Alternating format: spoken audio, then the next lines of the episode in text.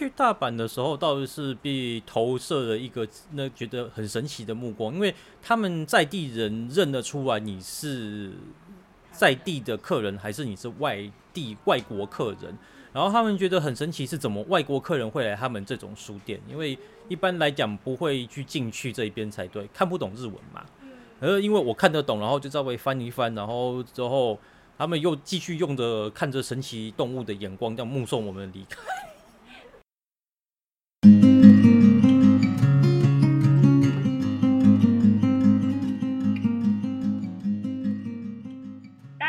独立书店不读书，我是冠恩。我是玉洁，那今天很荣幸可以邀请到南方书店的两位小老板。对，那可以请两位小老板就是自我介绍一下。呃，你好，我是南方书店的第三代陈俊新。呃，呃，今天受邀来录这个 podcast 的，很高兴。就还有另外就是还带上了我们家的，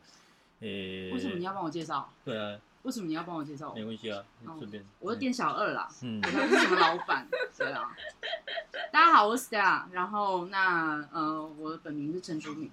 对，那我们是姐弟俩，就这样子啊，欢迎你们，欢迎。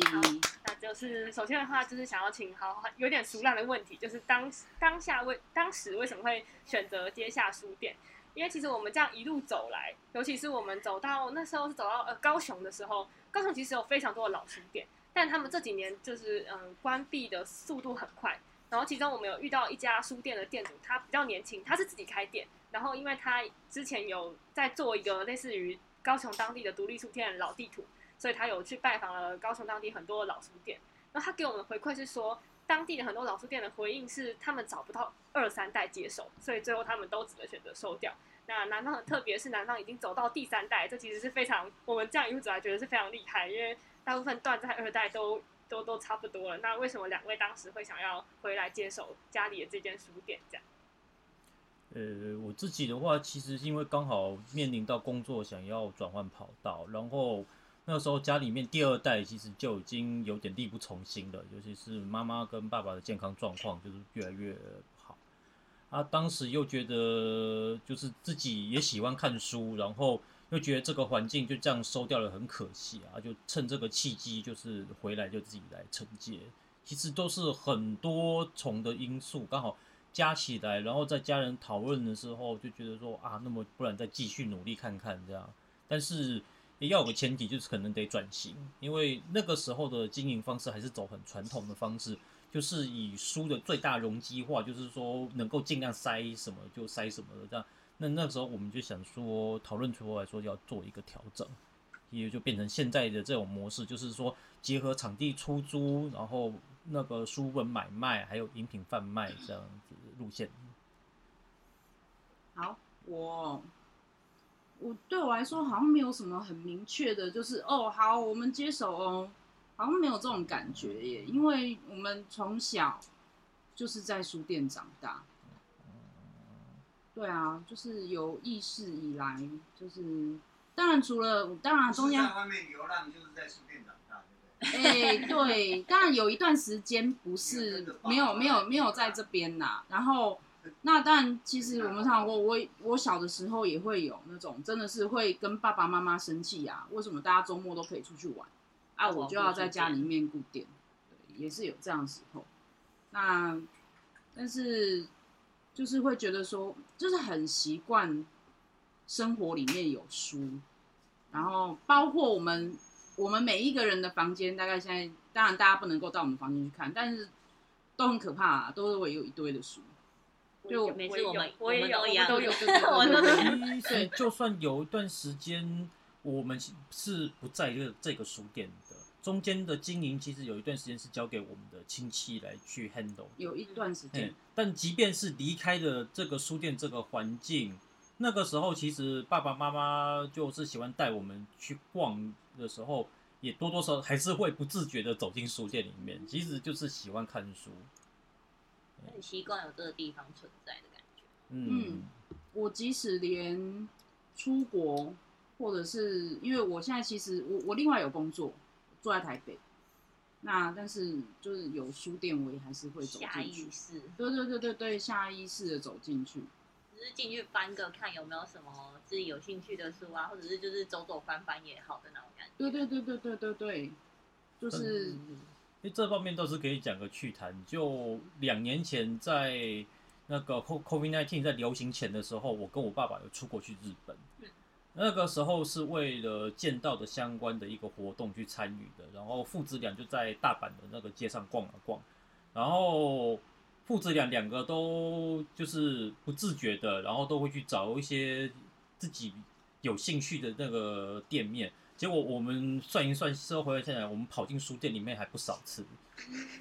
然后也发生了很尴尬的情况。像那时候，因为我本身学日文的关系，我看得懂日文。因为我爸爸也不小心走进一个书店，然后快要走进去时候被我拉住，然后就讲了啊，这不是书店吗？我说这个，嗯，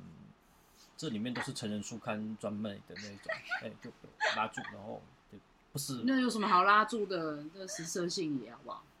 还是可以啊，就是不同的主题而已啦，就是。啊，只是那时候就不是他想要找的书啦，因为他那时候不知道，他就只是纯粹去说好像里面有摆书，然后这样子的，就是有就会想要去看看，然后就但是问题是那是跟他设定的目标不一样，所以才被我拉住。拎出来，对，就这样。误闯，误闯，误闯。对啊，然后，其实就像到国外，有的时候就是，就像好像我我也忘了，在在荷兰还是在德国，有点忘记了。就进去哦，没有意识到那个一进去，就全部都德文书，你没有一个看得懂的。但是就还是硬要走进去，然后绕了一圈啊！我那时候还跟我的学姐一起，然后我学姐说：“这里面的书你看得懂吗？看不懂。”那你干嘛走进来？我就是想走进来啊。可能就是那个人生这个生命的那种磁场，对，跟那个书店是有连接。就是看到书店，然后就像磁铁一样自动被吸进去。我就算翻书或者是看着书本书，我都觉得就是开心这样。没错，没错，没错。其实现在不要说，就是两位在书店长大，我们这样跑书店的那个。计划跑了一年，我们现在也是到哪里就是看到有书店，我们自动就是会跳进去，一定会进去绕一圈，然后再出来。对对啊，也没有干嘛，因为有时候我有时候出去玩也不一定是跟他们，可能跟真的一般普通的朋友，然后他们也会问我说：“啊，你进去干嘛？”我说：“没有干嘛，绕一圈。”他们说：“你进去吹冷气吗？”我说：“没有啊，我不知道，我就是想要进去绕一圈再出来那种感觉。”然后进去真的就会每一间书店那个个性都不一样，就是蛮有趣的。嗯，有的书店甚至你还可以走进去，然后就是可能。跟里面的店主啊、店员瞎扯淡，或者是聊个天，自己介绍一下都可以。然后他他们其实也都很乐意在跟我们交流。对，就是甚至有些就是直接说：“哎，你这有什么什么书啊？”然后就抽了一本下来，你就会意外发现一本你可能没有想过的书。这样，没错，没错。我觉得这是书店现在这就是网络书店没有办法取代。对对对对对对，很有趣，不被排行榜绑架的书店，没错。去大阪的时候，倒是被投射了一个那觉得很神奇的目光，因为他们在地人认得出来你是在地的客人，还是你是外地外国客人。然后他们觉得很神奇，是怎么外国客人会来他们这种书店？因为一般来讲不会去进去这一边才对，看不懂日文嘛。嗯。而因为我看得懂，然后就稍微翻一翻，然后之后他们又继续用着看着神奇动物的眼光，这样目送我们离开。所以其实他们的书店是很有在地性的吗？还是说不是？应该说是就是观光客不会那么习惯，因为毕竟观光客是往观光景点闹区去跑，是不是？他们有这样子的既有认知啊？那一间书店我记忆中是在那个大阪的一个商圈里面，它会让我那么觉得有特色，就是因为呃商圈里面开书店是在我们来看是有点特别，所以我才会这样走进去。可是。就明显进去的时候，然后就就很明显，应该是一个是店员，然后一个是老板，然后都都年纪蛮大的，然后就这样子用的很很有点讶异的眼光看着我们父子俩。不在意别人的眼 光。没有啊，就是会都会注意到，然后就讲着说，然后我们也是照常样看，因为其实就他们就是知道，然后因为我就真的翻一翻看一看，然后就是稍微看一下，然后就这样离开了。那如果说就是今天你在开书店，然后进来一个可能外国人，或者是不是很明显不是当地人，你会同样用这样子的可能态度或眼神，就是瞄了一下，就是嗯，没看过的客感觉吗？哎，其实我们自己在这边遇到国外客人的比例不低。哦，所以我们门口会放那么多的地图啊，因为外国客九成都是要来买地图的。啊，对。反而因我们像我们也遇过，呃，就是欧美面孔的，然后还有最比较高的比例，就所谓移工，也就是所谓的那个东南亚那一族对对对。甚至连日本人也遇过。嗯，啊，就所以正常啊，我们这边火车站旁边对比出它的入的可能性比较高了，高的关系，所以我我反正不会这样子。那有遇过就是那种嗯进来，然后可能翻个书，就直接开始跟你们聊天的吗？还是其实我们是异类？对啊，因为我们现在对，我们现在是看到书店老板，然后我们很快乐去跟人家聊天，然后我就想说，我们这样是不是常常被当成异类之类的？不会耶，因为有的客人蛮健谈的，嘿，有的客人就会讲说，哎、你们这边的书好像特别选过，是不是？而我们就叫他说，对，我们是有调整过的，哦嘿，所以他也很爱聊天啦，哦就会一直聊，一直聊，一直聊。我爸妈都很爱聊天，有我们第一次来的时候，跟两位就是老板也是聊了快一个下午，很精彩，很精彩耶！谢谢你们陪陪帮我们陪他们聊天。对不对真的超精彩的？我们那时候回去讨论很久，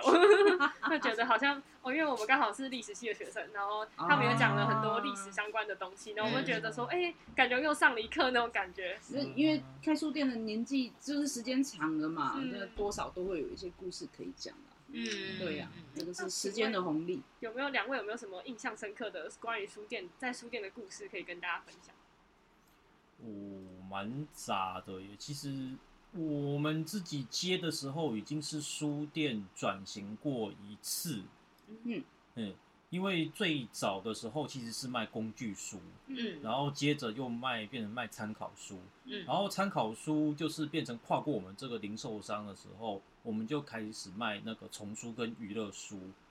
当时记忆最深的话，第一个是漫画，嗯，因为那时候漫画开始版权化后，逐渐走上正轨，我们刚好就是搭上那个顺风车，然后连带又有一个外在环境，就是租书店开始兴盛起来。啊，哎，那时候就是不论是连锁的还是独立的那一种租书店，都是到处都可以看得到。然后他们也就变得说有书的需求会跑来找我们，嗯，那我们就会变成说就变就变成了租书店的上游。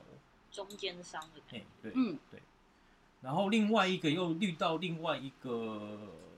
风潮，就是一周刊来，嗯。哎，苹果集团来了，然后那时候就连带的，就等于就会有设一个专柜，然后只要每个时发售时期到了，然后就会有那个送书的人快速的把这样一大捆书送来，我们也是要快速的清点，然后就是把它上架，对，因为那个那时候。毕竟没有没有手没有智慧型手机，当时什么都是要抢快的，嗯，必然后就是赶快清点的，然后赶快把它掉，因为而且那个时候还是他们不是那么的亲切，说送来的时候就是夹好了，当时是 A 本 B 本嘛分开来的，然后这样子一口气就这样啪就这样打一丢过来，然后我们就要赶快用美工刀一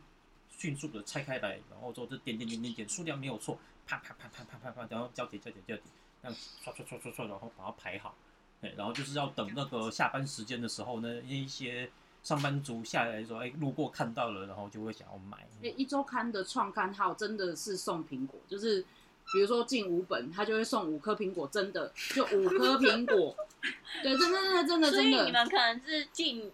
一摞的书，就会有一摞的苹果吗？对对对对对，他们真的送刊号是就是可是一本书就跟着一是说这个颗苹果。苹果有保鲜期，那最后苹果，最后苹果，当然如果第一天买的客人就是送他苹果，嗯，但是后面几天买的可能苹果我们就已经就觉得快烂了，我们先把它吃了。真的是真的就是一个创刊号有开书店开到兼卖苹果。的，嗯，嗯会不会有人就以为你们是水果摊之类的？我觉得是没有那么夸张啊，但是他们是真的有，就是嗯。那个那个年代这样的行销的动作是很很显眼。对，但是执政执行到我们的就是到销售端的时候，其实是觉得很困扰，我觉得哦，可以不要给我苹果好，像也被也被抱怨过了，他们有其他的也有抱怨这样子的状况，就是因为一般书店是不会去上面，放这些不是没有保存的那个设施啊。如果说有冰箱、冰柜什么之类，还可以，可能可以放一下。可是，一般书店在店面里面是不会放这样子的东西。嗯，反而造成困扰第一。次知道这个冷知识，哎，超酷的！我刚刚真的觉得我苹这个愣住果杂志送苹果，真的嗯真的是送苹果。，嗯嗯嗯对就只知道说哦，有些书可能会送书签，然后有的会送明信片。嗯我第一次听到是真的送了一颗苹果来当行销，可是其实它的一个行销手法没错，但是到你们销售端手上反而变成一种负担困困扰吗。对对啊，就是那时候还买的客人，他就觉得就是买，然后我们说哦有苹果，他就说干嘛给我这个？我说啊，就是他们给我们，我们要给你们啊。以前其实客人也都对会困扰，因为他没有那个预想到该怎么办没。有啦，那也只是一些小事，只是觉得好玩。嗯也是很有趣。嗯因为像之前老板娘有跟我们分享过说，之就是在杂志啊，或者说周刊盛行那个年代，有些人还会一大清早还没开门就来这边排队，就为了要抢那个刊物这样。然后我们都听到就觉得哇，没有想过，因为现在都是抢那种演唱会票啊什么之类的，已经想象不到当年是抢杂志。现在手机打开，你看你想看什么就看什么，没有办法想象那个年代大家嗯，彻可能夜排队，对，就是资讯的来源其实是没有像现在那么的广嘛。诶那你们有没有卖过报纸吗？有啊卖过报纸啊，以前还有晚报以，前还有晚，报，各种周刊、各种日刊都有吗？有那时候有自有有中中国时报，然后也有那个什么哎还有晚报以，前还有什么民生报，哎、哇，嗯民生报讲出来，我年纪就 大家都知道，对啊，嗯。嘛还有什么大晨报啊，以前还会有那个还会有晚报啊，嗯。那个真的那个送报会送两次啊，嗯嗯，晚报，它就是大概中午过后，它会再送一次次晚报。然后我们也是一样送来的之后，就在我们那时候墙壁墙壁上面有钉那个挂钉，很多钉子你要把它就夹上去，夹去全部盖一份。一份这样。那销量好吗？那个时候是不错，因为没有智当然会慧型手机，就差啦，哎，这渐渐的会，嗯，那我们家，我记得我小时候国小，好也是十年前，我国小十年前读国小的时候，我们家还都有在订国语日报啊，或者说我阿公嗯也有都在订报纸，然后也是每天都会送来。四五点，然后就会看到有人骑摩托过去，然后就丢一份报纸在你家门口现在感觉都几乎。没看到了，这十几年来几乎也很少看到了。现在还有，现在还有。哦，所以日报是不败款啊，嗯，嗯学校会定啊，对，主要他们他们的客群比较稳定，嗯嗯，嗯嗯没错。先是一度到好像连去一些餐厅里面，像是连锁的那种素食店里面，居然还有点套餐，然后居然给你送报纸的。那时候遇到那个时候，我也觉得哇，嗯，what？就是好 what，好好好迷哦。那很迷。很，那感觉就是就是最后一搏要求生的那种感觉。买 A 送 B，然后那个 B 是报纸但。也不是什么长久之计啦，其实嗯对啊，那个就会就是都一下就短期的。对啊，嗯没错。那两位有没有感受到，就是如果从小到大都在书店里面成长的话，有没有感受到哪一些特别明显的瞬间，觉得好像这个这个产业或者说书业在转变，就有没有这种感觉？我会不会讲得很抽象？但我觉得感觉好像会不会在某些瞬间点突然意识到说，好像不一样了，这个世界不一样，就某些会点。有一种时代切分点的那种，感觉。因为因为书的偏好会随着时那个什么时事再去变动的。嗯像有一段时间也流行过速读，嗯，嗯就不知道为什么突然电视的节目上面都在推销这些速读什么之类，然后都跟着书报社也送速读的书来，嗯然后就在接下来开始什么在讲算命的时候，然后突然他们书报社送来的书也就变成算命会变得比较多嗯星座的书，那个是嗯就是风潮啦。嗯，对我们来，我我自己觉得，真的觉得那个书业很明显的转型，就是大大概在我我们还在旧的那个书店，因为我们搬过一次家，嗯。在旧的地方的时候，那个时候那一条街有我们一排就三间书店，对面有金石堂，在斜对面有有诺贝尔，对，但一条街有五间书店，然后之后就一间一间收，要不然就搬家。然后在那个时候，就是就发现，哎，旁边那些都没有了，就剩我们。那个时候还有一个比较明显的，有一个比较明显的感受，这是对我来说第一个。那第二个就是独立书店这四个字开始出现，因为对我来说，这个其实是一个我我有点不太能够理解，蛮陌生的词，因为对我来说，书店就是书店呐、那当然之后知道是为了要跟连锁书店去做一个区分而有的独立书店嘛。对，那对我来说，当然书店就是书店。你刚刚说对你来说是陌生的词，你是大概在什么时候接触到这四个字？跟你对这四个字的理解印象是什么？定义是什么之类的？大概我觉得应该是七八年前，可能我们开始开始会接触到一些什么协会啦，或者是因为因为其实我我说我们很边缘，不是开玩笑，我们是真的很边缘，就是没有很认真的去参与说一些书店大家彼此之间的互动，嘿嘿，嗯。就是其实坦白讲，因为我们每一个人其实各自都有工作，我自己也有正职，嗯那所以就比较没有去去参与像合作社那些会，其实我们我们那时候在看，当然也会也也会想说，哎、觉得好像自己都已经是会员的，不去好像很不合理。但是其实如果还有正式的工作的话，其实真的是没有办法。嗯然后那再再开始想说，哎、为什么会有这些协会？这些协会在干嘛？然后独立书店这个东西，我们是为了为了为了什么原因开始有这样的名词？那然后之后知道我们是为了要跟呃连锁书店，就是变成好像模板模板的模组化的东西，想要跟那个东西做一个区隔嘛。嗯，因为其实你看独立书，就是不要讲独立，就是每一间书店其实它都有不同的样貌。然后大家走进去看他选书，都会知道，哎，这个老板在想什么。那为了要跟这种模组化的做区隔，才会有独立书店这四个字，这是我现在的认知啊。哦，就是一种二分法的概念。对对对对对那对对。刚刚说选书，嗯，想要问一下两位，嗯在选书这方面有没有特别的哦、想法或者是特色偏？好，哦，其这个其实某方面是长久，就是在这个环境下去培养出来的一个感觉。我有讲起来很抽象啊，那时候还去撇除掉一些已经没有办法卖的书，像最先讲的工具书哦，还有那个教科书。诶，工具书最大的问题，其实我们以前在旧书店的时候，就常常遇到说，诶，有的客人就要求说他想要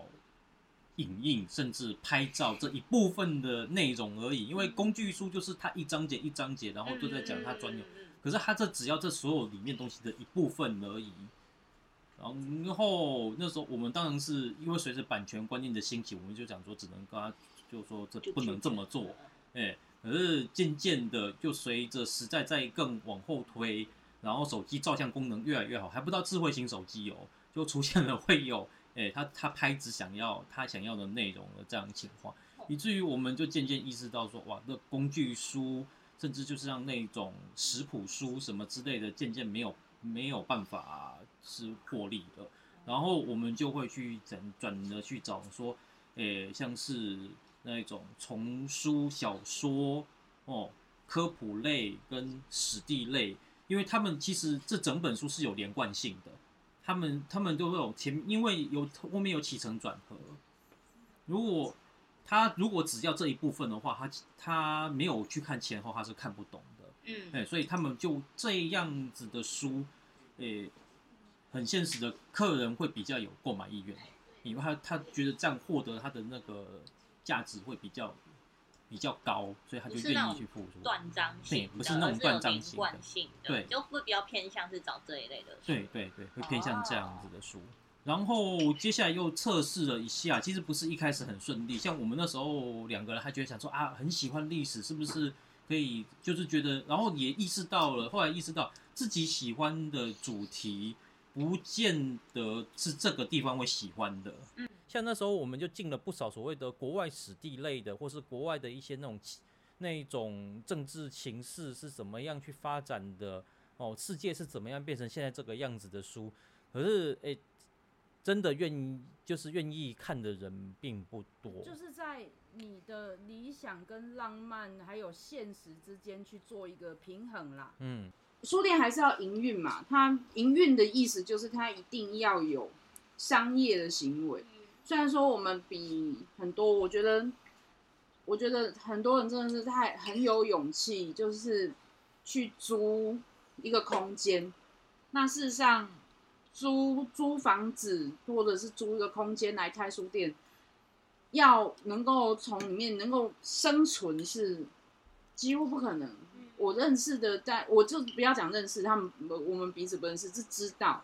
就知道这样做的人，一定都还要兼其他工作去 cover 那个租金要。大家都要，对，那我们算运气好的，因为说就是这个是自己的房子，但他一定还是要有，不可能说完全是对，不能说完全是一个停滞的状态啦。所以说，我们还是会有，因为所以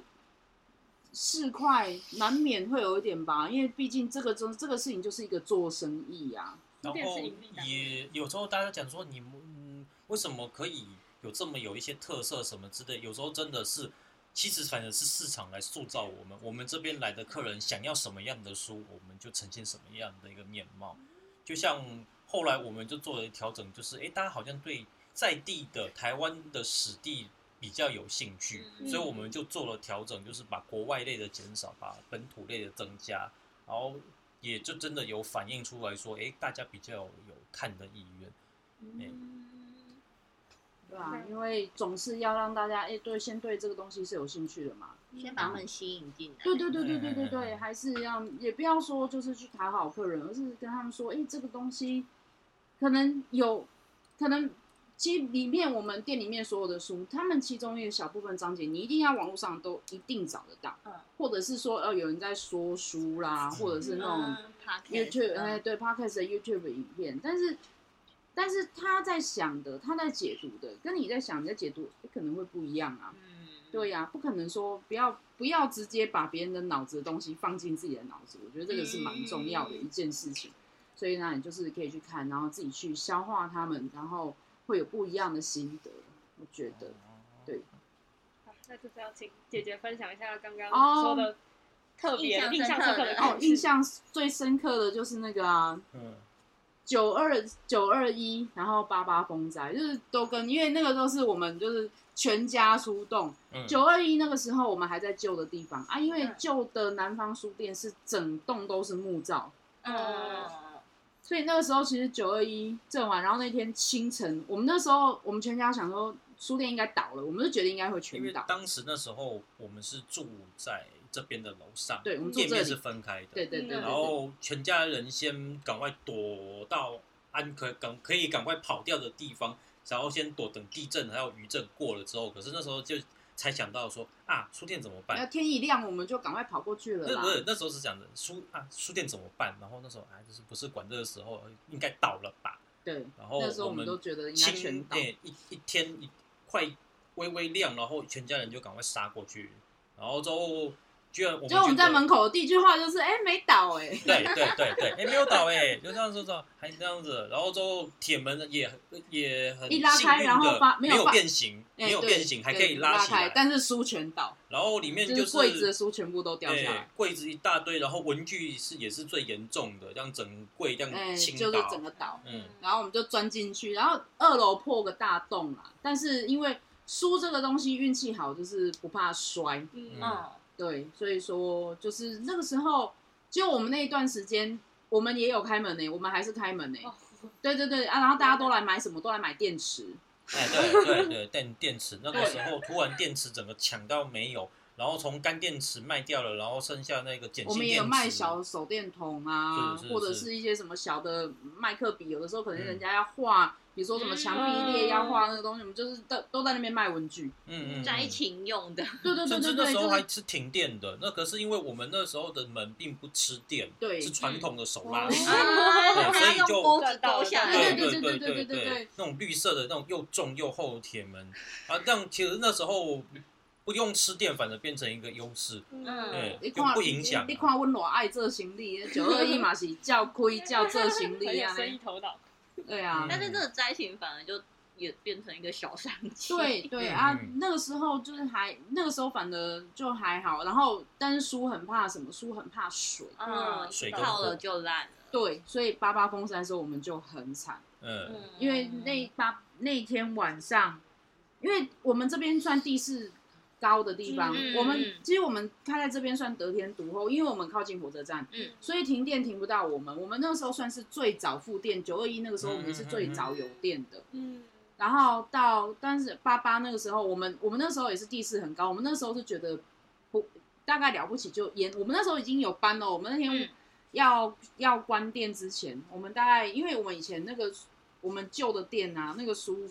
柜是做就是直接做死的在里面，然后那很高，而然后且甚至低度是低到到你脚踝这对对对，你脚踝都还有书嗯，然后我们就是把好像搬了四五层吧，嗯全部都、都搬起来哦。嗯，然后我们就觉得嗯应该这样没事吧，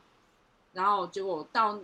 到那天好像半夜吧，十一二点，嗯。我们觉得这样不对，看那个水淹起来，我们觉得不对，我们就全家人又赶快跑回去好涉水像那时候连隔壁的一个叫那个中美在做那个的做棉被的。对对，他们就跟我们赶快打电话联哎、络说，好像跟我们不说，哎、要淹起来，要淹起来，你们赶快来哦。嗯然后打开，然后书店淹一半。啊，泡水书一旦泡水就一定就没救了，就完蛋了。嗯。对啊，然后我们还是就是能救多少就对对多少对对对，就嗯半夜大家那个水都淹到腰部啦，然后赶快那个剩下的书再往上再往上，赶快扛到二楼去。嗯然后先把泡已经泡水的书先就暂时找个地方安置嗯嗯嗯也只对对对能这样子对对，然后快要淹上去的，赶快搬到楼上去，这样。嗯那那那次大家淹掉半半间书店有啦。嗯哦，我那时候也印象超深刻，因为那个水是来的很快。对对然后我记得那时候我很小，小学嗯四年级而已吧。嗯然后我们家也是半个小时内就一层楼，而且那个我们那时候是因为提防垮，所以我们进来的是有哇泥的。然后那时候我们也是家具木头的那一种，哦就是赶快能搬就搬，然后嗯也是没办法。然后像嗯书这种东西，家具已经算是勉强泡了水还可以再用一下，但是书是完全没办法，就是泡了水就拜拜了。是对对对是嗯，是它完全就是一个成本上的，就直接没了。半夜就四个人在那边接力啊，嗯就是接力把书弄到二楼去啊。嗯嗯搬完之后手都大家全部手都都都发炎，都痛好几天。嗯那时候有预估过损失值大概到哪里？嗯那个太时候哦，预估的损失，哎、真的时间很久了哎、嗯但是我觉得十几二十万应该也是跑不掉了，，嗯，跑不掉，跑不掉了。嗯对呀、然后就我就觉得我们那个那个印象好像都是那种半夜搬书啊，然后像我 我爸妈在讲什么中部书报社嘛，嗯那个是已经来不及了啊。我们有的是有碰过的是那种书报社要结束，但是有人先通风报信，嗯前一天晚上真的是前一天晚上，我就觉得我们好像就感觉好像欠人家钱在招楼，又不是我们。